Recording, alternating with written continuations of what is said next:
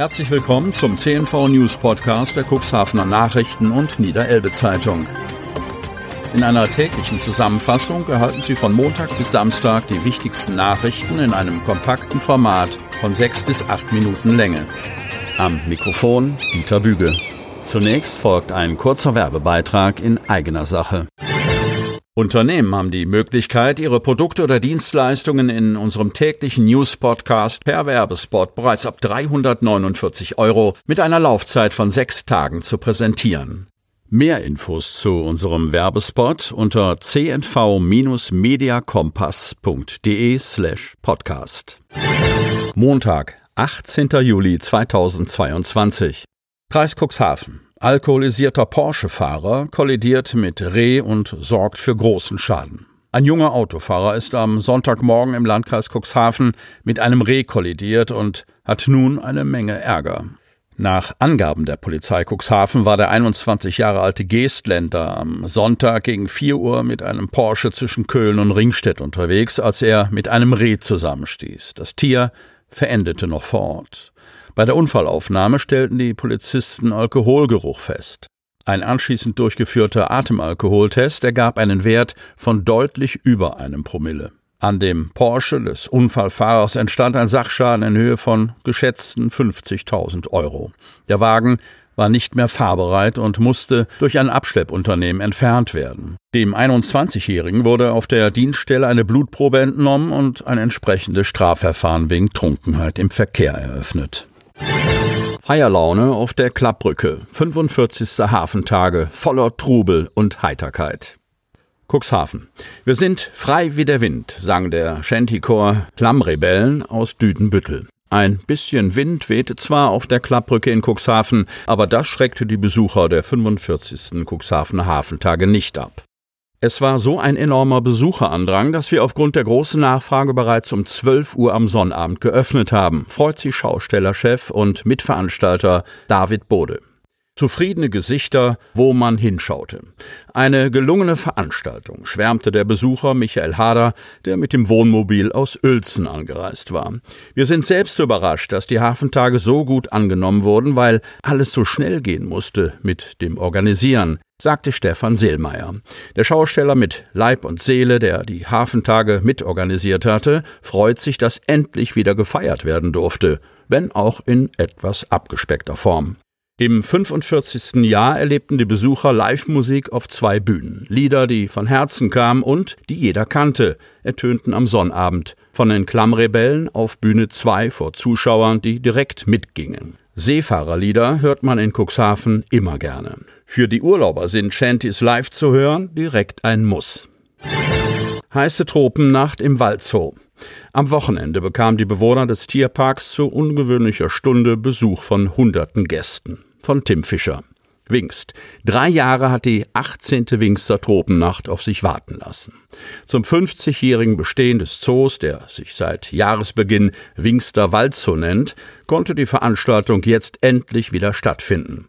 Unter den wachen Augen von Affe, Dingo und Erdmännchen wurde vergangenen Freitag bis spät in die Nacht getanzt, gefeiert und getrunken. Um 19.30 Uhr war es endlich soweit und die Gäste durften auf die Anlage. Die Schlange führte bereits über den gesamten Parkplatz des Waldzoos. Der Eintritt war am Freitagabend frei. Und auch der Aussichtsturm Deutscher Olymp war von 19 bis 22 Uhr kostenlos geöffnet. Begrüßt wurden die Gäste nicht nur von Waschbär, Erdmännchen und Känguru, sondern auch von Zoodirektor Pia Grothmann und Patrick Pawlowski, dem zweiten Vorsitzenden des Fördervereins. Bei der Spendensammlung am Einlass kamen insgesamt 2555,50 Euro zusammen. Berichtet Torben Klöfkorn, erster Vorsitzender der Zooförderer. Der Zoo war an diesem Abend mit Fackeln und Lichterketten illuminiert. Es gab lange Schlangen an Grill- und Getränkeständen und die Tropennachtbesucher schlenderten mit Cocktails in ihren Händen an den vielen Tiergehegen vorbei. Höhepunkt des Abends war die Feuershow nach Einbruch der Dunkelheit. Das Duo der Devil's Fire heizte den Besuchern noch einmal richtig ein. Auch eine junge Storchenfamilie, die aus ihrem Nest auf dem redgedeckten Zoo-Imbisshäuschen alles überblicken konnte, verfolgte das leuchtende Treiben. Knoten entschärft, Platz rund ums Zeneck-Denkmal erweitert von Jens-Jürgen Potschka. Cuxhaven. Der Weg auf der Deichkrone rund ums Zeneck-Denkmal in Döse ist ein beliebter Logenplatz für Cuxhavener und Gäste. Mit Blick auf die Kugelbarke lässt sich das rege Treiben im Bereich der Elbmündung von dort bestens verfolgen. Bei Hochwasser und Wind bereichern Kitesurfer die maritime Szenerie. An diesem beliebten Aussichtspunkt endet allerdings auch der Elbweser-Radweg. In der Vergangenheit kam es dort öfter zu brenzligen Situationen, wenn Radfahrer, die weiter in Richtung Grimmershörnbucht unterwegs waren, mit Fußgängern, Rollerfahrern und Co. aufeinander trafen. Deshalb wurde der Knotenpunkt in den zurückliegenden zwei Wochen etwas entschärft. Der Platz um das Denkmal wurde durch eine solide Betonfläche erweitert. Die Bauarbeiten sind jetzt abgeschlossen. In Kürze sollen wieder Bänke aufgestellt werden.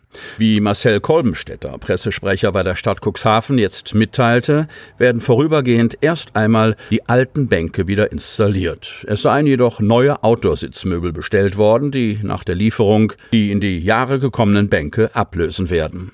Die Erweiterung der Deichkrone begrüßt auch Schultheiß Jürgen Schubel vom Deichverband. So können wir die Grasnarbe besser schützen, die aktuell durch abgestellte Fahrräder in Mitleidenschaft gezogen wird. Spielspaß und Stempel sammeln. Kinderstrandfest der DLRG lockt viele Besucher an den Grünstrand der Medemstadt. Von Tim Fischer. Otterndorf.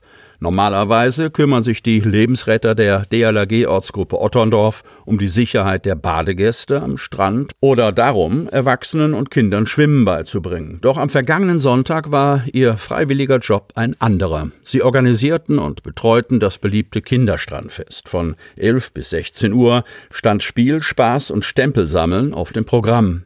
Mit dem Erlös des Festes werden die Aktivitäten der DLRG-Jugend gefördert. Einmal mehr hatte das Otterndorfer DLRG-Team seinen Spieleparcours aufgebaut, der für große Kinderaugen und viel Freude sorgte.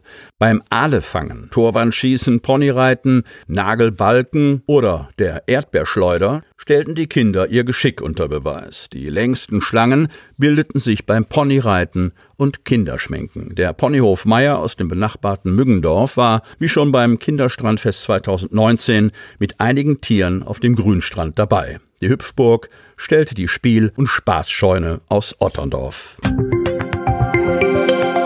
Sie hörten den Podcast der CNV Medien. Redaktionsleitung Ulrich Rode und Christoph Käfer. Produktion Win Marketing, Agentur für Text- und Audioproduktion.